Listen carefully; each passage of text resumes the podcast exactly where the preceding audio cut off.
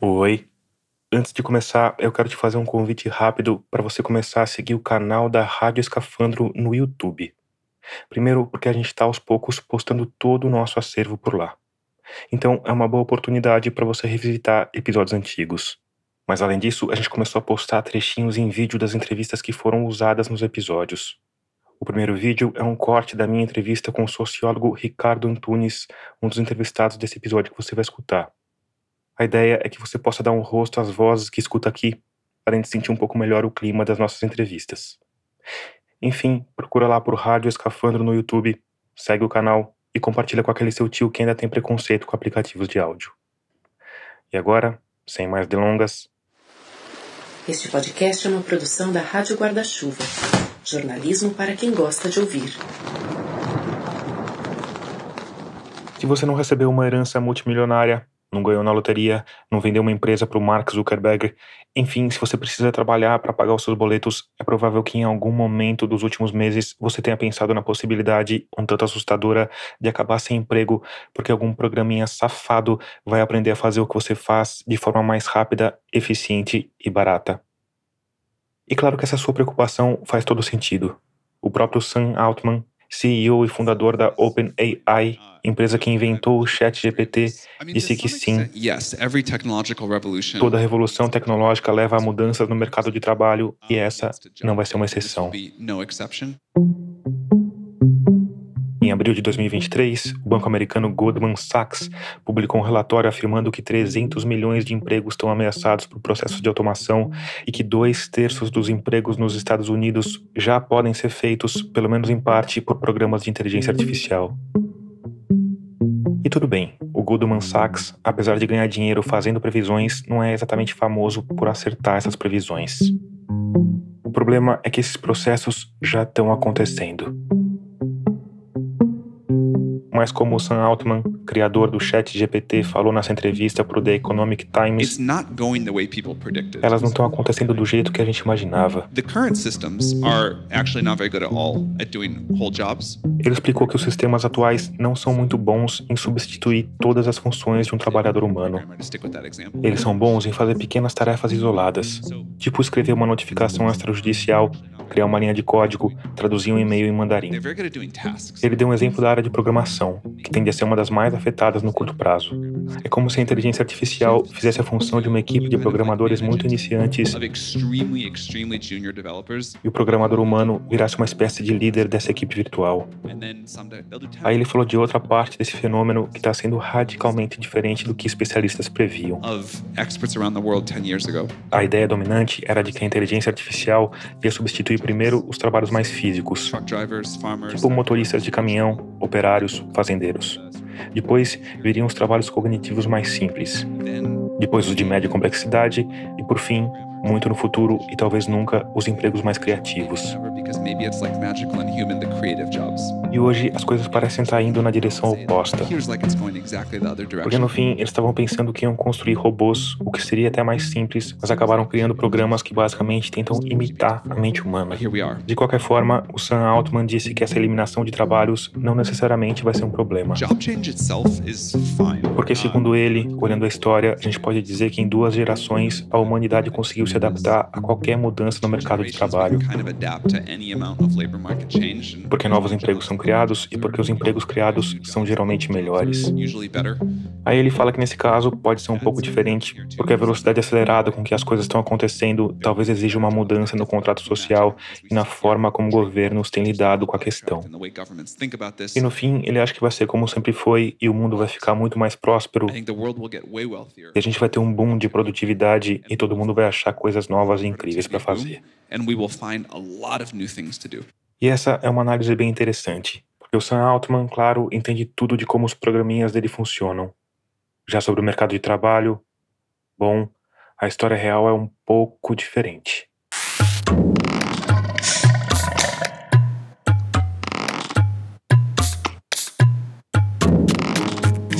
Eu sou Tomás Chiaverini e o episódio 96 de Escafandro já começou.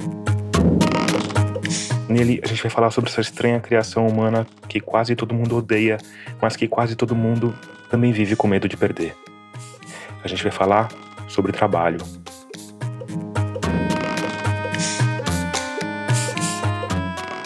Antes, eu preciso te lembrar que a Rádio Escafandro é orgulhosamente mantida por uma parte dos ouvintes que colaboram financeiramente com o podcast.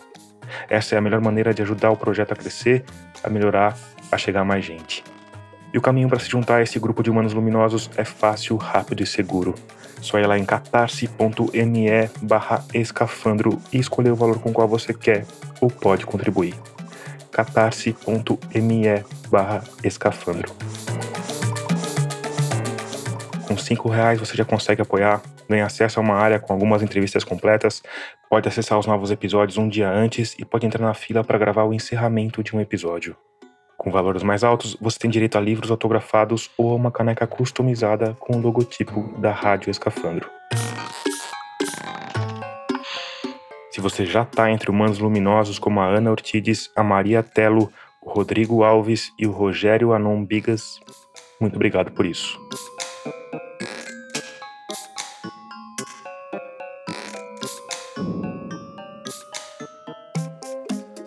Nessa discussão sobre o impacto da inteligência artificial sobre o mercado de trabalho, tem sempre um espertinho que vem com um argumento parecido com o do CEO da OpenAI. Ah, mas desde a Revolução Industrial a gente vive com medo de que as máquinas acabem com os nossos empregos e acabem destruindo a civilização, e isso nunca aconteceu. E esse é um jeito de ver as coisas. O outro jeito é dar um passo atrás e entender que não só aconteceu, como continua acontecendo, cada vez mais rápido. A gente, claro, vai investir na segunda abordagem, vai dar um passo atrás, um belo passo atrás, e vai começar falando sobre o mundo antes do capitalismo. Nos modos anteriores de produção, você pega o escravismo grego-romano, o feudalismo, as comunidades primitivas. Esse é o sociólogo e professor da Universidade Estadual de Campinas, Ricardo Antunes. Eles tinham um objetivo fundamental, basilar, que era assim, bom, a produção para a sobrevivência da humanidade. O objetivo não era dinheiro gerar mais dinheiro, era a sobrevivência por mais desigual que fosse. O Ricardo Antunes é um dos maiores especialistas em sociologia do trabalho do mundo. Ele é autor de livros como Adeus ao Trabalho, O Sentido do Trabalho e O Privilégio da Servidão e organizou o livro Icebergs à Deriva, o trabalho nas plataformas digitais, que acaba de ser lançado pela editora Boitempo. O capitalismo foi o primeiro modo de produção, ou eu gosto muito de falar do sistema de reprodução sociometabólica, foi o primeiro em que Bom, vamos ter que criar mais riqueza. Então a classe trabalhadora tornou-se despossuída, foi expropriada e só lhe restou qual é a única alternativa que o, por exemplo, os servos de gleba da Idade Média tiveram para sobreviver? Migrar do campo para as cidades e se tornar proletariado na indústria inglesa nascente. O sistema criado por essa indústria inglesa nascente cresceu rápido, se multiplicou, se espalhou pelo planeta e consolidou o capitalismo. E no centro desse sistema estava ela, a máquina. Segundo Ricardo Antunes, o uso das máquinas passou a ter dois objetivos básicos. Primeiro, aumentar a concorrência. Se eu tenho uma máquina mais avançada que o outro, eu passo a produzir mais com menor custo e quebro o meu concorrente e me abocanho do espaço dele. E segundo e vital, a máquina era um instrumento para que eu pudesse, os capitais, as empresas pudessem desorganizar a classe trabalhadora. O impacto dessas máquinas na sociedade foi tão devastador que o primeiro movimento trabalhista organizado, o ludismo, tinha como forma de protesto a sumária destruição das máquinas. Quer dizer, entra uma máquina, demite 100, entra uma outra máquina 15 dias depois ou um mês depois, mais 100. Na terceira, demite 200. Você fala, na próxima nós vamos quebrar.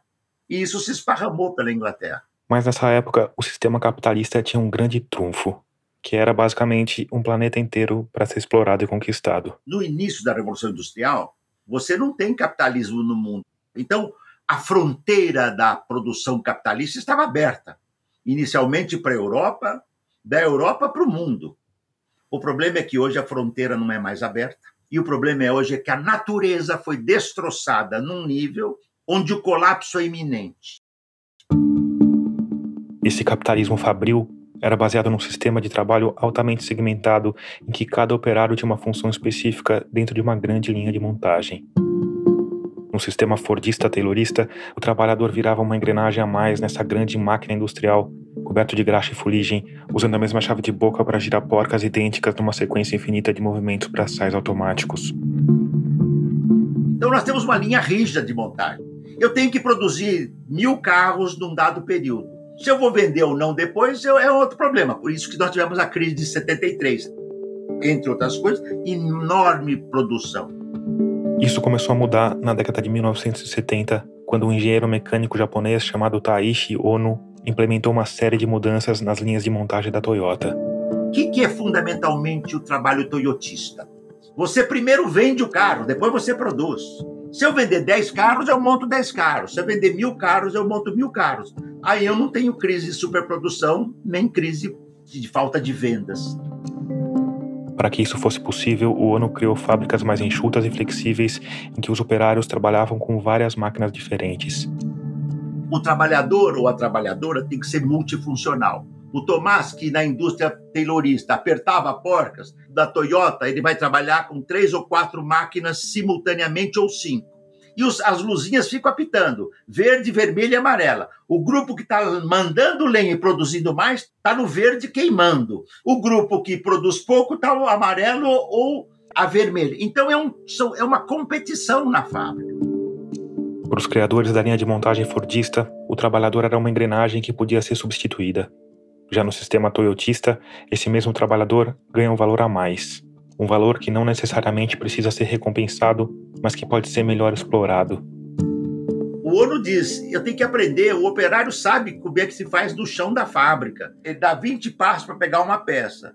Ele vai me dizer que se ele der dois passos para pegar a peça e não 20, eu vou produzir 50 vezes mais aquele produto ao longo de um mês ou de um semestre. Por isso que tem o círculo de controle de qualidade. Olha o que a Toyota fazia. Uma vez por semana, uma, duas horas, todos os trabalhadores e trabalhadoras param de trabalhar, vão para uma reunião, continuam recebendo e fazem propostas para a empresa se tornar mais produtiva. Além disso, a Toyota inseriu a terceirização na linha de montagem. O ONU dizia: eu tenho que ter numa fábrica o corpo central que dispõe do savoir-faire, do saber fazer daquela empresa. Aqueles eu vou remunerar um pouco melhor, tá? Só que aí eu vou terceirizar tudo. A produção aumenta, eu aumento terceirizando a produção diminui, eu elimino ou reduzo a terceirização. Esse sistema foi adaptado e replicado ao longo das décadas e hoje está em pleno vapor. No Vale do Silício, por exemplo, a repaginação do toyotismo ganhou o nome de produção flexível. É ela que permite que você possa escolher entre uma dezena de modelos de iPhone, cada um com uma configuração diferente, com uma paleta diversificada de cores que você pode muito bem combinar com a pintura do seu novo Honda HRV ou com aquela bolsa Prada verde menta o capitalismo não pode mais ter aquela rigidez típica do Taylorismo e Fordismo. Ele tem que ser completamente flexível. E se a produção é flexível, se o consumo é flexível, você acha que o capitalismo vai aceitar leis e normas trabalhistas rígidas? A regra que começa a nascer aí é quanto mais você desregulamentar o trabalho. Entenda aqui, quanto menos direito a classe trabalhadora tiver, mais o capitalismo vai saber utilizar-se e explorar essa força de trabalho. E assim a gente chega no século XXI com o seguinte cenário: uma massa imensa de trabalhadores e trabalhadoras desempregados, alta tecnologia, revolução produtiva permanente, reestruturação produtiva permanente do capital. As empresas vão se tornar muito mais, vamos dizer assim, assépticas, muito menos trabalho vivo. Esta massa de trabalhadores não tem como sobreviver. Elas vão ser força sobrante de trabalho para aceitar a escravidão digital nas plataformas de todo tipo. Mas claro que essa, entre aspas, escravidão digital não acontece de forma escancarada. Ela vem devidamente embalada na caixinha dos sonhos a que o capitalismo costuma recorrer quando se sente ameaçado. A caixinha da liberdade. Salve, salve, parceiros, parceiras e parceiros, tudo bem? Aqui estou eu. Talvez você já conheça a minha voz, mas hoje é em carne e osso, diretamente do espaço Uber, aqui na Barra Funda, em São Paulo, para a gente falar um pouquinho sobre o que já fizemos esse ano, o que estamos preparando para os próximos meses, para que você melhore os seus ganhos e a sua experiência. Vamos criar a ideia de que o trabalhador ou a trabalhadora não são mais trabalhadores nem trabalhadoras, mas são empreendedores são colaboradores. E se eles são empreendedores, eles não são mais assalariados. Portanto, eles estão fora da legislação social protetora do trabalho. O fantasma que ronda o mundo hoje é o fantasma do trabalho sem nenhum direito. Bom, como jornalista, você deve saber bem do que eu estou falando. Sei bem, estou aqui. Eu estou aqui fazendo meu, meu próprio empreendimento sem aposentadoria, sem fundo de garantia. Isso. Agora você imagina o seguinte: um menino de 20, 22 anos que estava três, quatro anos na informalidade, comendo pão que o diabo amassou, minha mãe usava muito essa expressão, pão que o diabo amassou, e que de repente compra uma moto ou um carro para entrar numa plataforma. Ele não vai perguntar para a plataforma se ele vai ter direito ou não. Ele quer começar a trabalhar para pagar os 80 mil que ele financiou, mais o celular, mais 5 mil, mais isso, mais aquilo. Ele está endividado. O capitalismo do nosso tempo é exploração, expropriação e expoliação. Tudo isso num trabalhador. É uma violência, um vilipêndio. E este tipo de trabalho uberizado, ele hoje chega no médico, na médica, no enfermeiro, na enfermeira, no arquiteto, na arquiteta, no advogado, na advogada, no professor, na professora. O que, que há em comum em todos eles, Tomás? Nenhum deles tem nenhum direito. É um assinte. Por isso que eu digo assim, o capitalismo de plataforma, ele parece a protoforma do capitalismo. Por um lado, ele tem alta tecnologia mas ele tem um nível de exploração do trabalho que lembra o putting out, o outsourcing, ou seja, formas de exploração do trabalho que foram vigentes na Inglaterra do século XVIII e XIX. É uma aberração. É uma aberração. Mas, aberração ou não, o trabalho uberizado cresceu e se multiplicou. E a falácia de que cada motorista é um motociclista, cada trabalhador precarizado é, na verdade, um empreendedor, pareceu colar. Pelo menos no primeiro momento. Tanto assim que nas primeiras vezes em que saíram para protestar, os trabalhadores do setor saíram para protestar ao lado das empresas. Eles normalmente iam para a rua para protestar contra alguma regulamentação, alguma exigência. Esse é o pesquisador do Instituto de Filosofia e Ciências Humanas da Unicamp, Marco Gonzalez. Como placa de tal cor. O Marco Gonzalez é formado em administração tem mestrado e doutorado em administração, mas no pós-doutorado se bandiou para sociologia. Como alguns itens de segurança e alguma lei específica. O Marco me explicou que isso só começou a mudar em 2019, às vésperas do lançamento das ações da Uber em bolsa. Aí, pela primeira vez, os motoristas do mundo inteiro se uniram para fazer uma série de protestos pedindo melhores salários e melhores condições de trabalho. Quer dizer, se a gente considerar o fato de que a empresa foi criada em 2009, dá para considerar que a falácia do empreendedor parceiro durou uma década. Isso tem algumas explicações. Elas dependem da rápida expansão, porque a tecnologia delas é simples de ser copiada por outros, o que já acontece. Então, eles precisavam de fato expandir, né? Para você ter uma ideia, a Uber hoje conta com mais de 5 milhões de entregadores e motoristas no mundo, em mais de 70 países. Para administrar tudo isso, ela só tem 20 mil empregados. O Walmart, que é a maior empresa privada em números de trabalhadores, demorou 50 anos para chegar nos seus 2 milhões de empregados no mundo. A maior empregadora do mundo é o Exército Americano, com cerca de 3,2 milhões de trabalhadores e trabalhadoras. É o Departamento de Defesa, né, como eles gostam de dizer. E o que a Uber e outras plataformas fizeram para garantir uma expansão ultra rápida? Elas criam o que a gente chama de um duplo dumping, sabe? Elas oferecem preços aos consumidores maravilhosos, né? E, e, oferecem salários maravilhosos para os taxistas, né? No caso da Uber, isso foi emblemático, porque antes eles não alugavam o carro. Então muita gente financiou o carro, porque falou: meu, com esse ganho que eu estou tirando aqui, vale a pena financiar um carro e tal. Essa ruptura trazida pelo modelo de plataforma, por essa ideia de que não existem mais empregadores e empregados, mas que todo mundo é parceiro, ajudou também a desestabilizar organizações de trabalhadores ao redor do planeta. E essa desestabilização ganhou força por conta de alguns pontos fracos típicos desse novo fenômeno. Primeiro, pela natureza dos trabalhadores. São jovens de muitas profissões diferentes, mas sem experiência de luta sindical e que nasceram sob a égide do neoliberalismo. Ele já entra dizendo assim: o sindicato é meu inimigo. Ele aprendeu isso na, no dicionário neoliberal. Além disso, nas plataformas, o trabalho é totalmente individualizado. Não tem uma massa de trabalhadores que chega junto numa fábrica, que almoça junto, que toma um cafezinho junto e que joga futebol junto no fim de semana. Eu vou ganhar mais se eu trabalhar mais do que o Tomás. Então eu tenho aqui o meu celular, o meu WhatsApp, eu vou me matar. E se eu puder, eu passo por cima dele. E esse sistema tem funcionado bem, tem se expandido, tem cooptado trabalhadores. Mas aos poucos, a tinta dourada da liberdade começou a ser desgastada pelo mundo real chega um momento que elas não aguentam trabalhar assim, né? Porque é para atrair trabalhador e para atrair consumidor.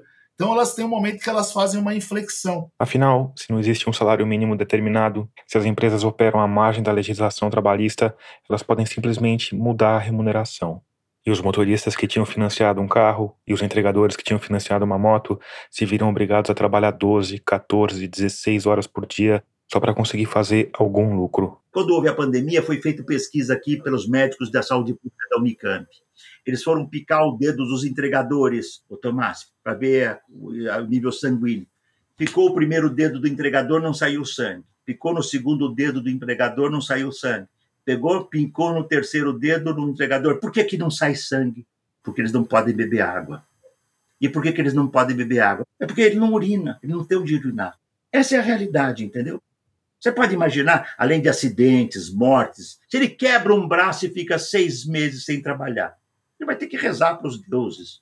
Se ele for ateu, então ele está ferrado, entende? Porque ele não vai ter nem a quem recorrer. Aos poucos, né, com a própria experiência, com a prática, né, eles foram percebendo que ali tinha muito pouco de liberdade, muito pouco de empreendedorismo, muito pouco de meritocracia, né, porque quem determina o preço são as empresas, quem determina para quem vai fazer são as empresas, que horas vai fazer, a que tempo vai fazer, que dita o ritmo. Né? A única liberdade que eles têm é decidir que horas eles vão acessar o aplicativo, mas é um tanto difícil até eles decidirem a hora que eles vão deixar de trabalhar, porque, de maneira geral, tanto os entregadores como os motoristas, principalmente os motoristas, isso é mais evidente, para ganhar o que eles ganhavam há anos atrás antes da plataforma, eles precisam trabalhar muito mais. O Marco Gonzalez está falando isso com conhecimento de pesquisador. Ele passou anos estudando o tema, conversando com motoristas, acompanhando as manifestações. Mas ele também está falando com conhecimento de causa que vai além. Porque no segundo semestre de 2021, ele resolveu usar uma técnica de pesquisa chamada etnografia, que é quando o pesquisador mergulha no campo a ser estudado. Ele resolveu se alistar num aplicativo de entrega. Na verdade, o Marco me contou que se inscreveu em vários, mas o que ele mais usou foi o da RAP, principalmente por conta da agilidade. Ele levou míseros 39 minutos para se tornar oficialmente o um entregador da plataforma. Isso é uma coisa assim inédita. Num mundo de desemprego alarmante em qualquer situação, né? Aí você pode se tornar uma pessoa não desempregada em 39 minutos. É interessante. Né? é, então, eu já percebia nas minhas pesquisas que isso era um fator de consentimento, né, para atrair também os trabalhadores e como isso de fato é, mexia com os trabalhadores de falar, oh, não vou protestar com essa empresa, porque quando eu não tinha nem dinheiro para comprar fralda para meus filhos, foi ali que eu me virei, entendeu?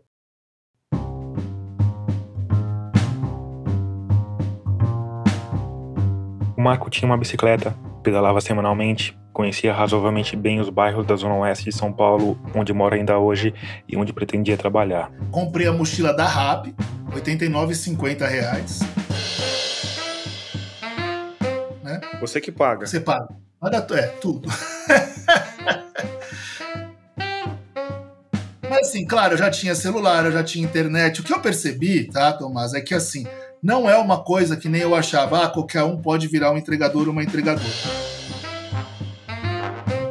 caso da bike é mais fácil, mas não é tão simples assim, porque você vai percebendo logo no começo que além dos custos, claro, né, com a locação da bike, se você não tiver com a internet, em ter um celular que fique conectado sempre, você tem que ter a mochila, custa 90 reais, e você tem que ter tempo disponível, porque tem o processo de ranqueamento nesses aplicativos. E, a, e eles fazem isso de propósito, né? Porque Nesses... aí como é que funciona? Você, você me, me fala o passo a passo. É, você uhum. vai lá, se cadastra. Isso. E aí o que, que acontece? Então você cadastrou, né? E daí eles pedem, né? É, para você assistir um. Enquanto eles aprovam o seu cadastro, no caso do, do, da RAP, eles falavam: olha, vai assistindo esses vídeos de treinamento no YouTube. E tinha um link lá, você já acessava. Né? É, daí ele aprovou, você pode ir para a rua. Então você entrava no aplicativo, punha o dedão ali, né? E daí tirava uma foto sua, que eles têm esse processo de fiscalização. Você tira uma foto é, e daí começa a aparecer lá a sua, o seu bonequinho e você então é, tem que esperar as chamadas entrar. Eu fiquei os primeiros três dias pedalando com o Rap e o Uber Eats ligado e nenhum dos aplicativos tocou. Depois de três dias, o Marco finalmente percebeu que essa não era exatamente a estratégia ideal, então ficou parado em casa, logado no aplicativo, esperando. E daí tocou a primeira vez, a da rápido. Demorou três dias para te chamarem. Demorou, demorou. Quer dizer, você vê que tem um gap aí entre você achar que está empregado e faça o seu trabalho, né? Perfeito, é exatamente isso. Essa foi a grande é, descoberta, assim, ao longo da, da, dessa etnografia, porque não foi uma etnografia longa. O Marco só conseguiu pedalar 12 dias, porque, enfim, ele tinha o restante da pesquisa para fazer, um artigo para escrever. Mas a etnografia é um método tão importante que você chega em detalhes que muitas vezes as entrevistas e os, e os métodos quantitativos não pegam. Então eu fui percebendo que, na verdade, eles fazem uma, uma gestão, né, uma, dos novatos, que é você ter que agendar. Ó, amanhã eu vou trabalhar no período da tarde na Faria Lima. E tudo vira ponto. Né? Se você agendar, você ganha mais ponto na classificação do seu perfil. Né? Se você for no dia que você agendou, você ganha mais pontos. Então, tudo isso supostamente vai te dar um aplicativo que vai te chamar mais e você vai ter menos tempo de trabalho ocioso. Então você é, tem que se cadastrar, no, no caso da RAP, nos dias, só que como eu era um novato e meu, meu score, né, minha pontuação era baixa, é, eu não podia acessar a Faria Lima, o Itaim. Eles me jogavam para o Butantã, eles me jogavam para bairros com ladeiras como Perdizes. Além de só poder agendar em bairros ruins em termos de entrega, o Marco percebeu que tinha uma restrição de horário também. Tipo, madrugada, café da manhã. Mas ao mesmo tempo em que esse começo é árido, tem a promessa constante de que com mais pontos a vida vai melhorar. Daí eles te mandam, por exemplo, faça um treinamento e ganhe pontos, né? Abasteça no posto que a Uber tem parceria para ganhar pontos. Almoce em um dos nossos restaurantes e ganhe pontos. Então, a todo momento, tudo vira ponto. Como também as promoções, né? Olha, eles vão identificando que hora você vai largar o aplicativo. Então, quando você começa, eu ficava quatro horas normalmente na rua. Quando eu começava a faltar 10, 20 minutos, assim, meia hora para eu ir embora, ele falava: Olha, você não quer tentar fazer cinco entregas em uma hora e daí você fazendo, você vai ganhar o valor de 10 entregas, né? E daí você acelera, e daí tem muito acidente. Esse processo que o Marco identificou é o que os entregadores chamam de trabalhar o aplicativo. Quanto mais pontos você tem, mais entregas o sistema te passa. Mas além dos pontos, o sistema identifica a sua disposição para o trabalho e a sua constância dentro do sistema. Quer dizer, férias, nem pensar. Licença médica, esquece. Um colega falou que trabalhou doente de Covid na época da Covid, porque se ele parasse de trabalhar, ele ia perder pontuações, né? Porque ele ficaria 15 dias sem ligar o aplicativo, sem fazer entrega. Então ele não ia conseguir manter mesmo, os mesmos ganhos.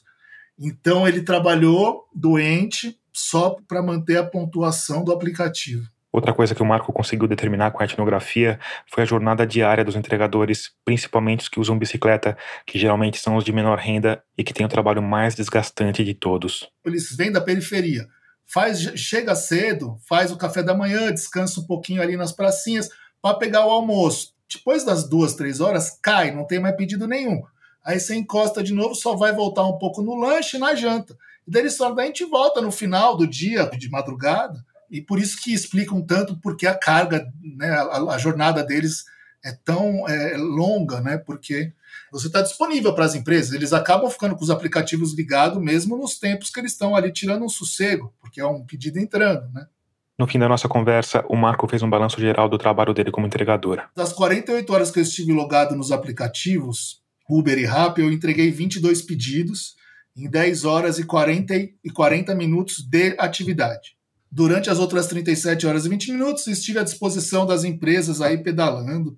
No total, eles me pagaram 168 reais, mas eu gastei 219, porque a mochila foi 89, suporte do celular, mais o espelhinho retrovisor, minha bike teve que ajustar a, as marchas no meio do processo. Nesse total estão incluídas as gorjetas. De gorjeta deu é, R$ 8,00 7,95 da RAP e 7,95 da Uber. Né? E então, a gorjeta é... vai na íntegra para o. Também não vai. Não vai. Também não vai. Eles tomam um pedaço da gorjeta que nunca tem uma. não é definido. Às vezes é cheia, muitas, muitas vezes não, entendeu? Depende da sua pontuação também. É, mas não, a gente nunca sabe. Isso é uma das, das estratégias dessas empresas, né? Pouca transparência. Né? Por exemplo, eu ganhei gorjeta de 1,20. Né? É... Ninguém deu 1,20 de gorjeta, né, cara?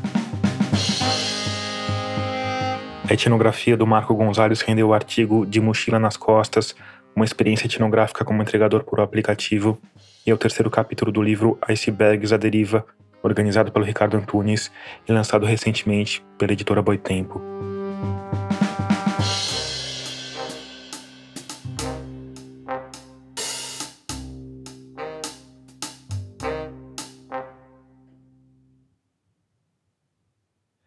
Nos arredores da cidade de Marsella, na França, tem uma fábrica da marca de chá Elephant, criada há mais de um século.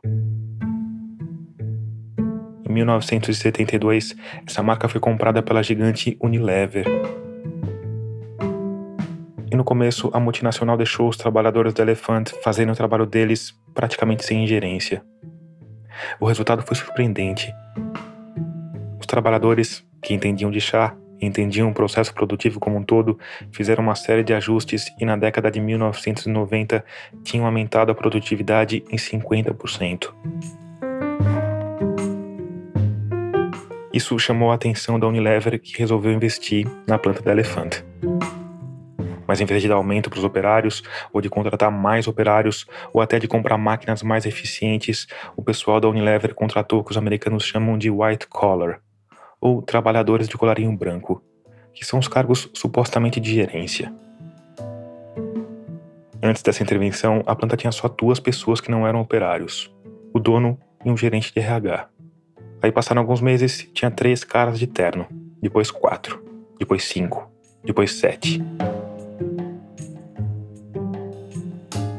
A Unilever inventou nomes pomposos para os novos cargos, mas isso não escondia a dura realidade de que eles, no fundo, não tinham uma função real. Eles andavam de um lado para o outro, escreviam relatórios e faziam reuniões para discutir os relatórios. Até que eles finalmente saíram com a solução para um problema que não existia. Resolveram fechar a planta de Marsella e mudar a produção para a Polônia. Os operários, que àquela altura não tinham mais muito a perder, resolveram tomar uma medida drástica. Ocuparam a planta, expulsaram os gerentes de fachada da Unilever e, em 2012, tomaram totalmente o controle da produção.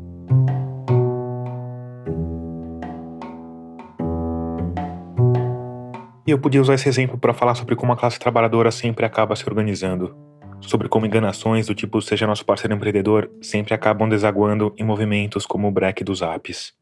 Mas em vez disso, eu quero usar esse exemplo para falar sobre um outro tipo de trabalho que vem se multiplicando rapidamente no capitalismo do século XXI. O trabalho que não faz nenhuma diferença no mundo. Você provavelmente já lidou com algum profissional desse tipo. Talvez até você seja um profissional desse tipo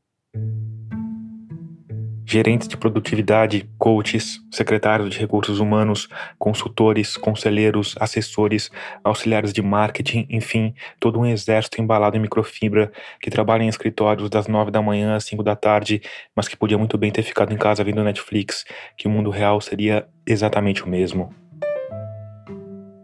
E aqui vale a ressalva de que muitos trabalhadores que atuam nas funções citadas podem de fato estar causando algum impacto no mundo, mas boa parte deles não tá.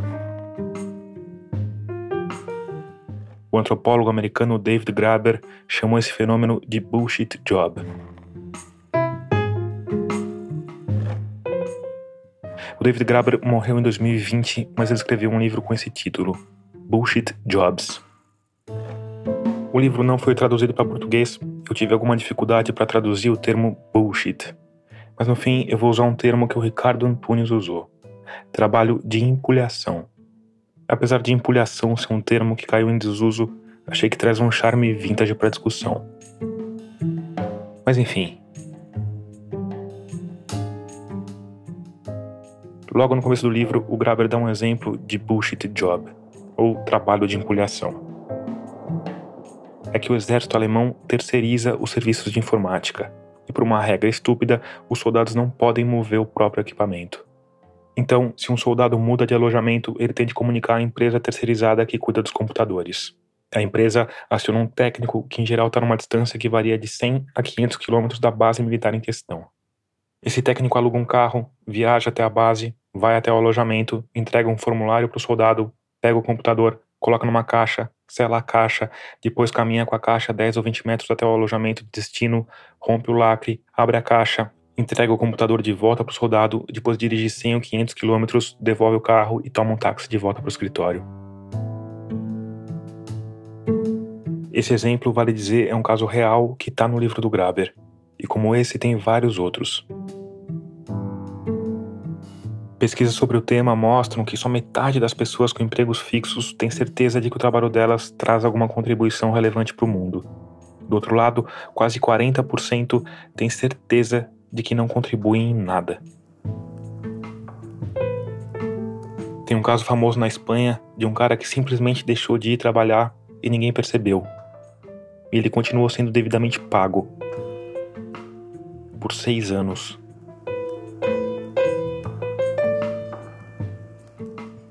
termo bullshit, que literalmente significa bosta de touro, é normalmente traduzido como besteira ou bobagem. Mas para mim essa tradução não é exatamente precisa, porque a conotação de bullshit é um pouco mais negativa. Enfim, eu acho que essa dificuldade vai ficar um pouco mais clara, assim como a minha escolha do termo empulhação, se eu traduzir a definição de bullshit job do Graber. Abre aspas. Um trabalho de empulhação é uma forma de emprego pago, completamente desnecessário ou pernicioso em que mesmo o empregado não consegue justificar a sua existência, ainda que, como parte das condições do emprego, o empregado se sinta obrigado a fingir que esse não é o caso. Essa definição você deve ter percebido soma dois pontos importantes no conceito de trabalho de empulhação. O primeiro ponto adicional é que o trabalho de empulhação pode ser inútil, ou seja, não causar nenhum efeito prático no mundo, mas também pode ser pernicioso, ou seja, causar um efeito negativo deixar o mundo pior. O segundo ponto adicional é que o trabalhador tem de saber que o trabalho dele é um trabalho de empulhação. O Greiber usa o contra-exemplo dos presidentes de grandes corporações. O trabalho deles muitas vezes é inútil ou pernicioso. Mas esses altos executivos geralmente estão cercados por uma quantidade tão grande de puxa-sacos existem tantas camadas de pompa e circunstância que eles simplesmente não sabem que tem um trabalho de empulhação. E essa questão da autoconsciência é muito importante por um único motivo porque os empulhadores que não sabem da própria condição não sofrem o maior efeito de viver nessa condição, que é uma profunda infelicidade. É exatamente assim que eu me sinto nesse trabalho. Pessoas que têm trabalhos de empulhação tendem a ser infelizes nesses trabalhos. Sem propósito algum, inútil, nada do que eu faço tem qualquer tipo de relevância no mundo ou até mesmo dentro da empresa. Se eu não existisse e alguém soubesse fazer ali da, das pessoas mais de, do alto escalão, meu trabalho seria plenamente substituível, assim. Vamos começar do começo. Você falou para mim que você acha melhor a gente não usar o seu nome e tentar, da melhor forma possível, não te identificar, certo? Certo. Tá, então me fala um pouquinho sobre você. Quem é você? Bom, meu nome é Priscila. Esse é o nome fictício que a gente combinou de usar. Tenho 39 anos. Eu moro sozinha na região central aqui de São Paulo. Eu e mais alguns gatos me formei em 2006 em jornalismo, não consegui trabalhar na área porque eu trabalhava e também eu pagava a faculdade, então não conseguia arrumar estágio, então logo eu acabei não conseguindo sair da área administrativa operacional, né? Eu tive um diretor na época que gostou muito do meu trabalho. Esse cara me indicou para essa vaga que eu tô hoje. Falou: "Ó, oh, tem uma vaga de assessora executiva para trabalhar na empresa tal. Já falei de você pro fulano lá, que é o meu atual chefe hoje". Eu falei: "Ah, tá bom". Aí marcaram a entrevista, fui, fiz, passei, comecei, e me tirou da lama, assim, né? E cá estou até hoje. Eu não posso te contar onde exatamente a Priscila trabalha, porque por mais que ela odeie esse trabalho, ela depende dele para sobreviver. Mas eu posso te dizer que é uma entidade que defende o interesse de um setor de empresas. Se fosse nos Estados Unidos, a gente ia dizer que é uma associação de lobby. Mas como o lobby não é permitido no Brasil, eles se autodenominam só associação mesmo. Eu também não posso dizer qual é o setor de empresas em questão mas eu posso dizer que é um tipo de atividade comercial e industrial que torna o mundo pior. É, a gente tem que trabalhar porque a gente tem que trabalhar, né? Sim. Mas ao mesmo tempo tem essa questão de ser uma empresa que trabalha numa área que você não é exatamente entusiasta. Como é que era para você, assim, pessoalmente, pegar esse trampo na época? Foi um dilema, sinceramente falando assim. Foi um dilema muito grande porque eu estava entrando num lugar cuja área eu tenho ojeriza. Ao mesmo tempo, eu estava muito feliz porque eu ia conseguir melhorar a minha condição de vida. Aqui é importante dizer que a Priscila não estava numa fase boa. Estava sendo ajudada, meu pai estava botando comida em casa, enfim. Então é uma situação que você fala, porra, fracassei, né? Naquela época eu tinha esse pensamento assim de fracasso diário, carreira, né? Então a Priscila tentou fazer o que as pessoas fazem nesse tipo de situação: se convencer de que era só um trabalho. Os amigos para quem ela contava o drama repetiam esse mesmo mantra. Ela falava, é só um trabalho. Você está numa ponta que, se você tivesse ou não, não importaria. Não é o que você faz que faz com que essa indústria gire. Então eu, eu foquei nisso para conseguir. Mas aí desenvolvi transtorno de ansiedade, enfim, uma série de coisas que aí eu venho tratando desde então para conseguir lidar. Foi no começo já, assim, você entrou e já... Foi. Eu sofri um pouco de assédio moral, né, pessoas ali dentro tentando coagir os funcionários a votar. Isso era em 2018 e para surpresa de zero pessoas, a pressão era para votar em Jair Bolsonaro. Era muito difusa essa questão de hierarquia, né? Porque existiam pessoas acima e pessoas abaixo, não tinha um organograma. Então todos que estavam acima eram chefes. Né? E um deles era um coronel do exército reformado. E aí começou a me dar pânico, porque eu sabia que ele andava armado. Você pode me dar um exemplo do que, que ele fazia? O que, que era esse, essa coação? Eu lembro do dia, exatamente do dia. Sabe aqueles escritórios de madeira, bem velhos, antigos, imensos? Era a estrutura era assim. E aí ele entrou na minha sala para tratar de uma questão relacionada ao trabalho. E aí ele começou a me perguntar: "Você viu a notícia de não sei o quê?" Ah, respirei fundo e falei: "Não, não vi. Não, eu não falo sobre política, não entendo." Ele começou a se exaltar. Não, porque é um absurdo, porque ah, gay na escola. Ah, era a época da mamadeira de piroca, sabe? Essas coisas assim.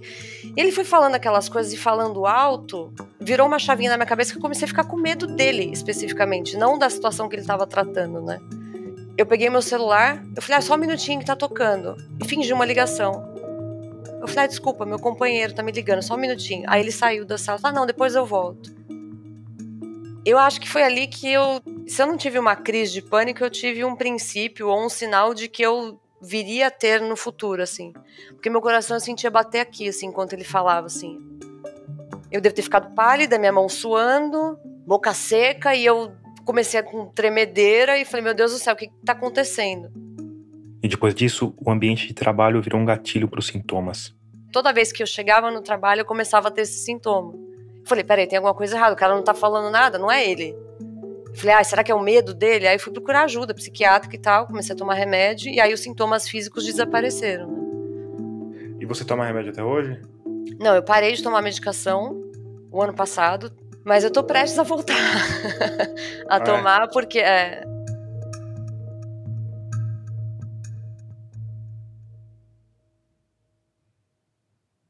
O David Graeber dividiu os empregos de empilhação em cinco tipos básicos. Mas é importante dizer que existem vários outros tipos e subtipos que existem empilhação café com leite. Metade empilhação, metade trabalho real. Mas enfim. Primeiro tem o que ele chamou de lacaio, o puxa-saco, o cara cujo cargo só existe para fazer outra pessoa se sentir importante. Depois tem o valentão, que é o cara que serve para intimidar. O maior exemplo disso são as Forças Armadas, o exército de um país só existe porque outros países têm exército e quase sempre o impacto do trabalho em um soldado é inexistente ou negativo. Depois tem o que o Graber chamou de duct tape, que é aquela fita adesiva prateada, mas que eu vou traduzir como remendadores. São aqueles trabalhos que só existem porque tem alguma falha de organização ou de gestão na empresa ou porque algum superior incompetente precisa de alguém para consertar os erros dele. Depois tem os enxugadores de gelo, são pessoas que estão ali para fingir que uma atividade de fato está sendo executada. O Graber deu o exemplo de uma pessoa que era encarregada de atividades de lazer numa casa de repouso, só que essas atividades simplesmente não existiam de fato e ela só preenchia formulários inúteis. Por fim, tem os tarefeiros, que são divididos em dois tipos. O primeiro é o trabalhador que atua criando tarefas de empulhação para os outros. O segundo é o que de fato executa tarefas, mas essas tarefas poderiam ser feitas por outras pessoas no processo e não precisaria ter um cargo só para isso. É nessa categoria que a Priscila se encaixa. Eu sou assessora executiva, é como se fosse uma secretária. Telefone, e-mails, agendamento de viagem, cuida da agenda e toda a rotina dos superiores, né? Só que esse é o meu cargo. Eu faço tudo isso e faço todo o resto que aí você tem que gerenciar, desde renovação de contrato de aluguel do espaço físico, contratação de prestador de serviço de informática, nuvem, faxineira, comprar café. Quer dizer, é o que ela falou lá no começo. Se outras pessoas fossem mais competentes, o emprego dela não precisaria existir. Mas ainda assim, o fato é que ela ajuda as engrenagens da corporação a girarem e isso tem um impacto no mundo que é um impacto negativo. O lobby, aliás, é quase sempre um trabalho de empulhação que se encaixaria na categoria dos valentões. Ou você aprova essa lei que vai me deixar fazer do mundo um lugar pior, ou eu deixo de financiar a sua campanha ou mudo minha fábrica para outro estado. Por mais que as pessoas falem, ah, é só um trabalho, é muito operacional, de certa forma eu ter que lidar com essas pessoas e ter que ser gentil e ter que ser proativa e útil para essas pessoas faz com que eu me sinta um pouco presente ainda na parte negativa, que é a morte de milhares de pessoas aí ao redor do mundo. Eu sei que são, é, é tipo muito extremo, né? Nossa, você faz cafezinho aqui numa ponta e tem gente morrendo na outra e você se acha responsável.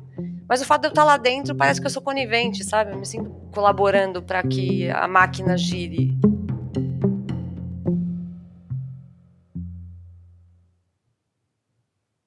E aí talvez você esteja se perguntando sobre a tal infelicidade. Porque no caso da Priscila, ela trabalha num lugar que faz o mundo pior, então é compreensível que ela não se sinta feliz no trabalho. Mas esse não é o caso de todos os trabalhos de empulhação. Tem muita gente que recebe o seu salarinho todo mês, vai todo dia pro escritório, lê as notícias, joga paciência, bate um papo no WhatsApp, responde e-mails inúteis, sai pra almoçar, volta, vê uns memes de gatinho, responde mais algumas mensagens, se masturba no banheiro, toma um café, responde mais alguns e-mails inúteis, preenche um formulário inútil, assiste a uns vídeos no YouTube e vai para casa.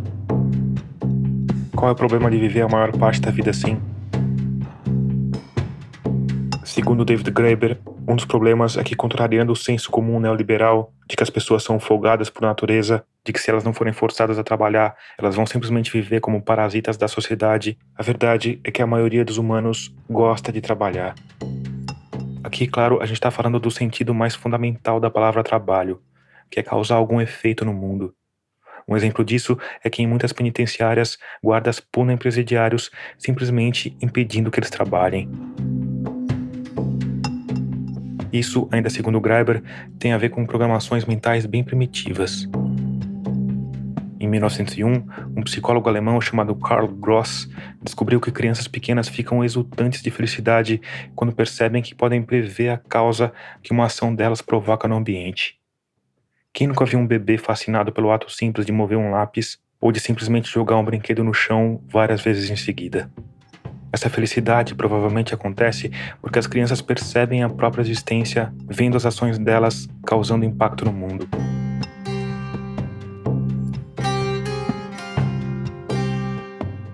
Esse estudo, que hoje parece meio bobo, mudou a forma como os cientistas veem a busca por poder.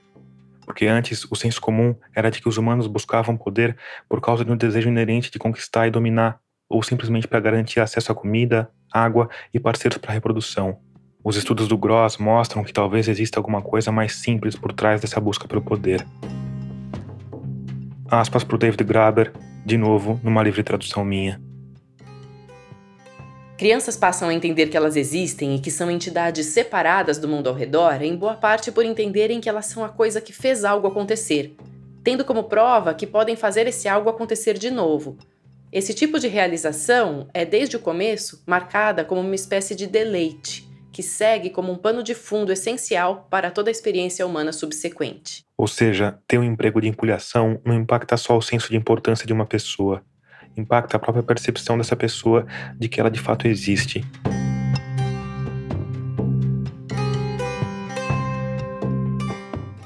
Para o Graeber, um humano incapaz de causar impacto significativo no mundo deixa de existir.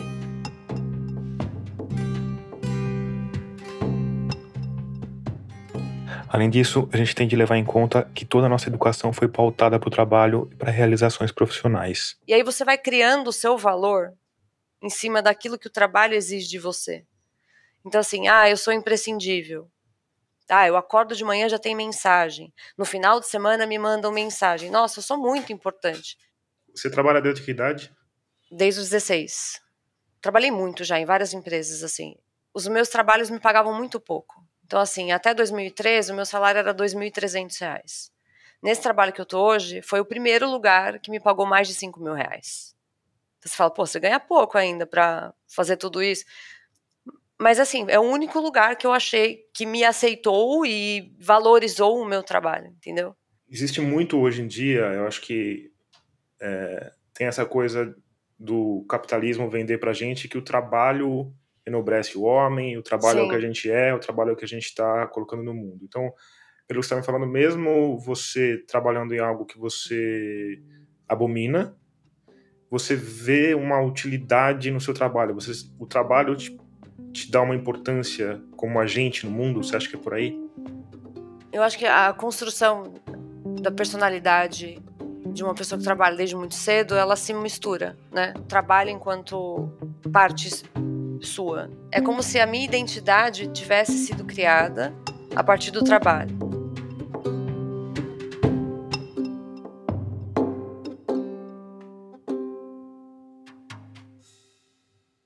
Se você é economista, talvez você esteja se contorcendo aí do outro lado dos fones de ouvido.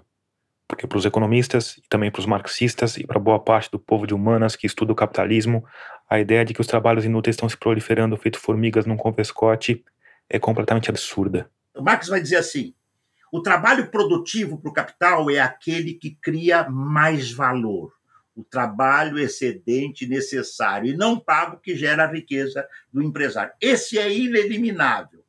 Só que, mesmo no seu tempo, que era o capitalismo do século XIX, eh, o Marx vai dizer o seguinte: o trabalho não é mais individual, Tomás. O trabalho é uma máquina complexa, social, combinada e articulada. E este trabalhador, aparentemente improdutivo, ele dá o azeite para que o sistema não degringole, entendeu? Aqui é importante fazer uma parte. O Ricardo Antunes não leu o livro do David Graeber. Então nossa conversa sobre a teoria dos empregos de empilhação foi baseada num resumo apressado e provavelmente impreciso que eu fiz para ele. Mas enfim, tem que tomar muito cuidado, porque o que parece ser uma empulhação é uma empulhação, mas é imprescindível. Esse é o segredo que eu queria chegar. O capitalismo não mantém trabalho improdutivo se não traz a ele algum ganho. O David Graeber, claro, leu Marx e imagino que também tenha lido tudo de relevante que veio depois. Então, ele sabe desse axioma: não existe trabalho inútil no capitalismo. Ao mesmo tempo, os trabalhos de empulhação estão lá, você sabe que eles estão lá. Você sabe que eles existem. Mas como? Seria esse finalmente o começo do fim do capitalismo? Para entender isso, a gente tem de dividir os trabalhos de empulhação em duas categorias. Primeiro, tem os trabalhos no setor público, e esses geralmente têm a ver com algo simples. Políticos gastando dinheiro público para criar empregos inúteis e aumentar a própria popularidade ou, se você for menos cínico, para diminuir a pobreza e a desigualdade. Vale lembrar que gerar emprego é a plataforma política tanto da direita quanto da esquerda. Mas aí tem os empregos de empulhação do setor privado, e esses são mais complicados de a gente explicar. O bom é que o Graber parecia ter uma atração especial por temas difíceis de serem explicados. Ele começa a desfiar a teoria dele mais ou menos no mesmo lugar em que eu tinha parado com Ricardo Antunes. Os avanços tecnológicos da Revolução Industrial levaram a uma queda drástica no trabalho no campo, que virou trabalho fabril. Outros avanços tecnológicos mais recentes levaram a uma queda no trabalho fabril. Uma parte dos trabalhadores migrou para a precarização total das plataformas, mas outra se alojou num setor que tem crescido bastante ultimamente, que a gente se acostumou a chamar de setor de serviços. E dentro desse setor de serviços, a parte que mais cresce, curiosamente, não é do que a gente chamaria de serviços, tipo barbeiros, cozinheiros e faxineiros. A parte que mais cresce é ligada ao setor de finanças, seguros e serviços imobiliários. E para o David Graeber, a grande chave para o aumento dos trabalhos de empolhação está justamente aí, particularmente no setor de finanças. Aspas para o Graeber, numa livre tradução minha. Hoje em dia é difícil de a gente lembrar a aura mística que cercava o setor de finanças até a crise de 2008. Os financistas tinham conseguido convencer o público, e os cientistas sociais também, de que com instrumentos tipo obrigações centralizadas de débito e algoritmos para transações de alta velocidade tão complexos que só astrofísicos entendiam, eles tinham, como alquimistas modernos, aprendido jeitos de extrair valor do nada por meios que meros mortais eram incapazes de entender. Daí, claro, veio a crise de 2008 e, no fim das contas, a maior parte desses instrumentos eram só golpes mesmo. Esses golpes geralmente seguem um roteiro parecido: agarrar uma montanha de saque, seja roubando dos inimigos ou cobrando dos cidadãos na forma de taxas, corretagens ou juros, depois redistribuir esse saque entre os vassalos leais. Nesse processo, se cria um séquito de seguidores que é ao mesmo tempo uma medida de pompa e magnitude e uma forma de distribuir favores. Por exemplo, comprando desafetos, recompensando aliados fiéis ou criando uma elaborada hierarquia de honrarias e títulos para os nobres de baixo escalão disputarem.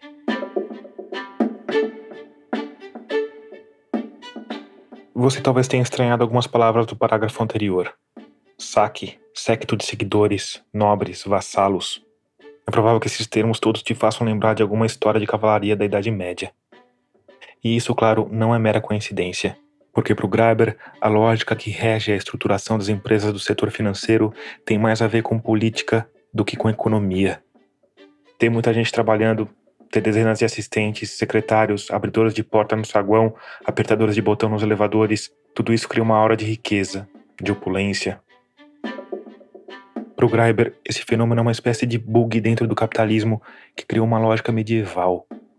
Uma empresa financeira da Faria Lima tem mais a ver com o feudo do século XIII do que com uma planta fordista do século XX.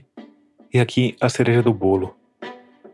No século XXI, o lucro das empresas vem cada vez mais do lucro em cima do dinheiro do que do lucro em cima da produção. Mesmo montadoras de automóveis como a Ford ou a GM ganham muito mais com juros cobrados em financiamentos, consórcios e aluguéis do que com a venda de carros. A mais-valia, o lucro sobre o trabalho vivo, que já tinha perdido importância para o trabalho morto feito pelas máquinas, ficou ainda mais escanteada. E a Ford do século XXI se parece muito mais com uma financeira da Faria Lima do que com a Ford de meados do século XX.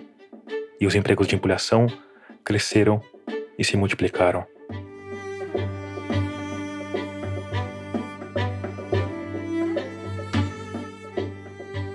A lógica feudal vai aos poucos se espalhando para o restante da sociedade, com senhores do capital encastelados nos seus condomínios, agindo à margem do Estado, cercados por uma massa de servos e trabalhadores precarizados e desprovidos de direito.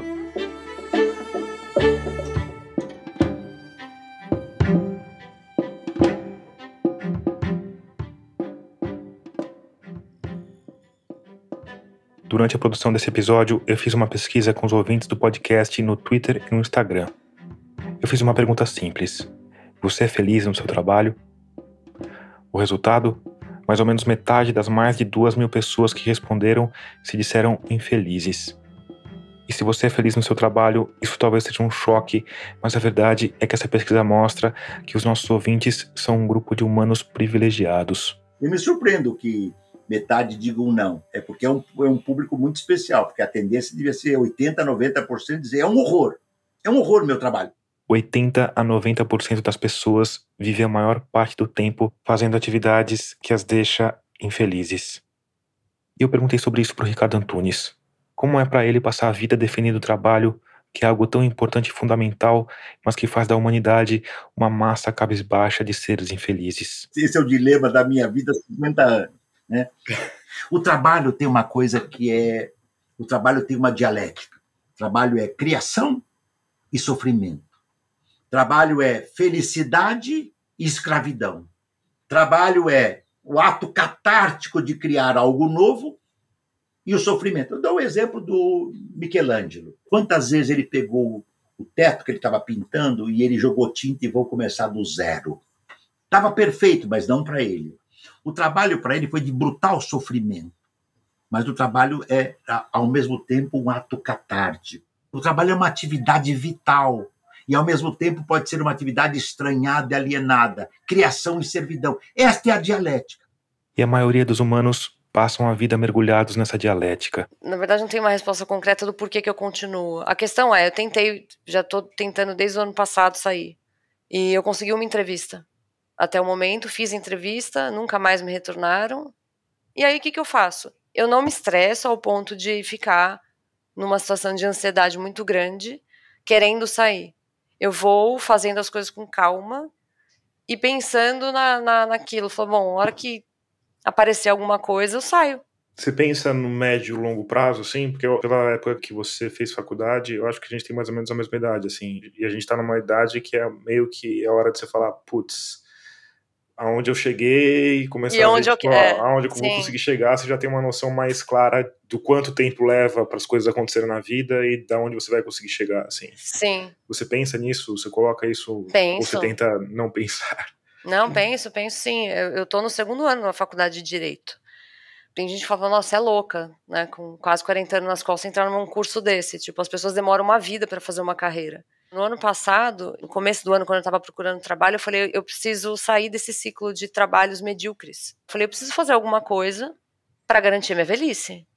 E aí eu pensei no direito porque é uma das profissões que pessoas idosas são respeitadas. Se eu tiver lá com 60 anos trabalhando, que é o que eu acho que vai acontecer, ninguém vai saber que eu comecei tarde. Porque vão olhar uma senhora de 60 anos, a doutora fulana, e vão falar, nossa, a senhora deve ter muita experiência nessa área, entendeu? Você, você acha que você precisa ter um trabalho? E eu, tô perguntando de forma completamente hipotética, utópica. Se a gente chegasse hoje, o Lula nomeasse o Suplicy ministro da renda mínima e ele colocasse ali que todo mundo ia receber 10 mil reais por mês, Porra, 7 mil. tchau, trabalho. Você tchau. não ia trabalhar. Eu ia fazer outra coisa. Eu ia, de repente, sei lá, fazer coisas que eu de fato gosto de fazer. Tricô, crochê, bordado. Eu, eu bordo por Você acha que você hobby. não ia ficar louca bordando. Depois de fazer, sei lá, o centésimo bordado, você não ia querer enforcar o seu gato com. Provavelmente ia arrumar um trabalho voluntário. Sei lá, cuidar de uma ONG de gatos. Sabia que ia ter gatos. Sabe? É, exato.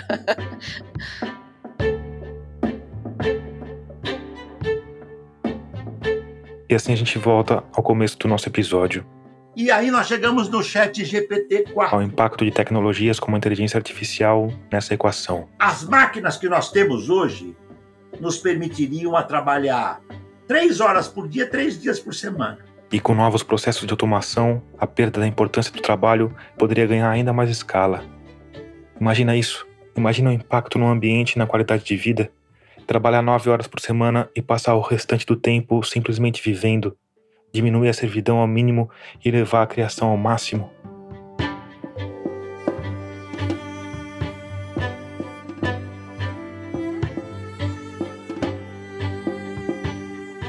O problema é que, pelo menos por enquanto, o que a gente está vendo é mais ou menos o contrário. De um lado, empregos inúteis com pessoas infelizes, de outro, um exército reserva de mão de obra de desempregados e desesperados obrigados a aceitar qualquer trabalho. O que, que acontece, Tomás, quando você tem um milhão para uma vaga de 100? Fortalece os direitos dos 100 ou tende a, digamos assim, iniciar um processo de corrosão dos direitos dos 100? Claro. Por quê? Porque você, por que, que você vai beneficiar 100 se você tem um milhão e alguns, inclusive, melhores, loucos para trabalhar e que não vão discutir direito, porque precisam comer. É esse o futuro da humanidade. Então, quando eu falo em desantropomorfização do trabalho, é quantitativa e qualitativa.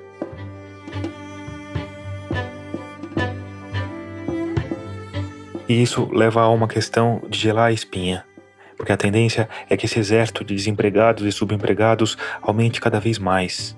E que os trabalhadores humanos cada vez mais tenham de disputar espaço com robôs. Os drones da Amazon entregando sua encomenda automaticamente menos de duas horas depois de seu cartão liberar o pagamento.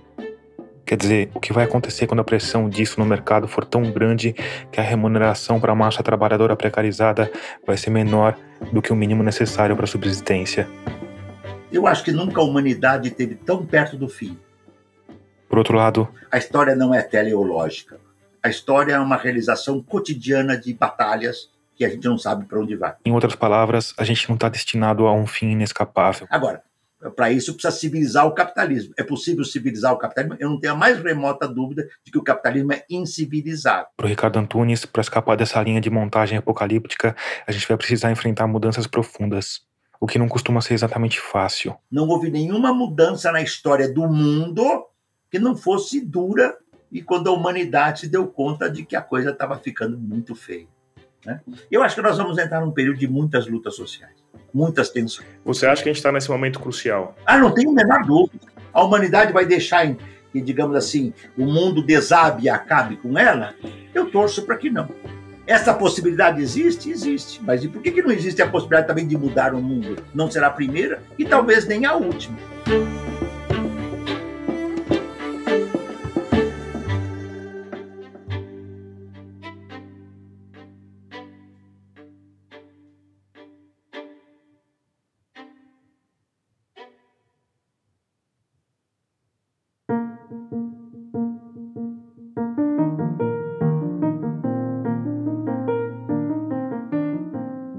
Antes de terminar, eu quero te indicar um podcast parceiro da Rádio Guarda-Chuva, nossa rede de podcasts jornalísticos. Que, aliás, é um podcast que serve como complemento perfeito para a discussão do episódio de hoje. Eu estou falando do Economia do Futuro, que discute a possibilidade e os desafios de se criar uma economia mais justa e alinhada com o meio ambiente. Procura aí pela Economia do Futuro, escuta, que você não vai se arrepender.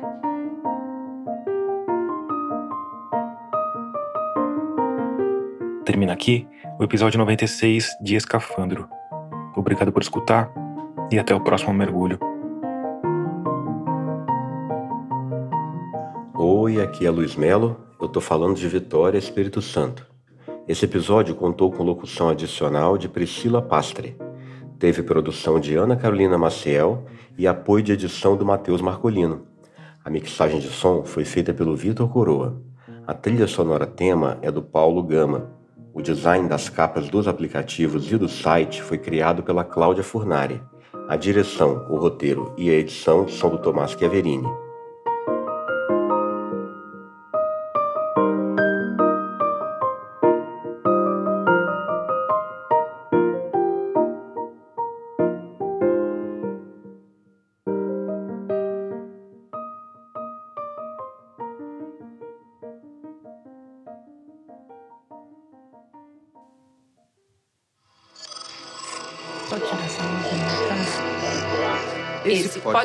Podcast é apresentado por b9.com.br.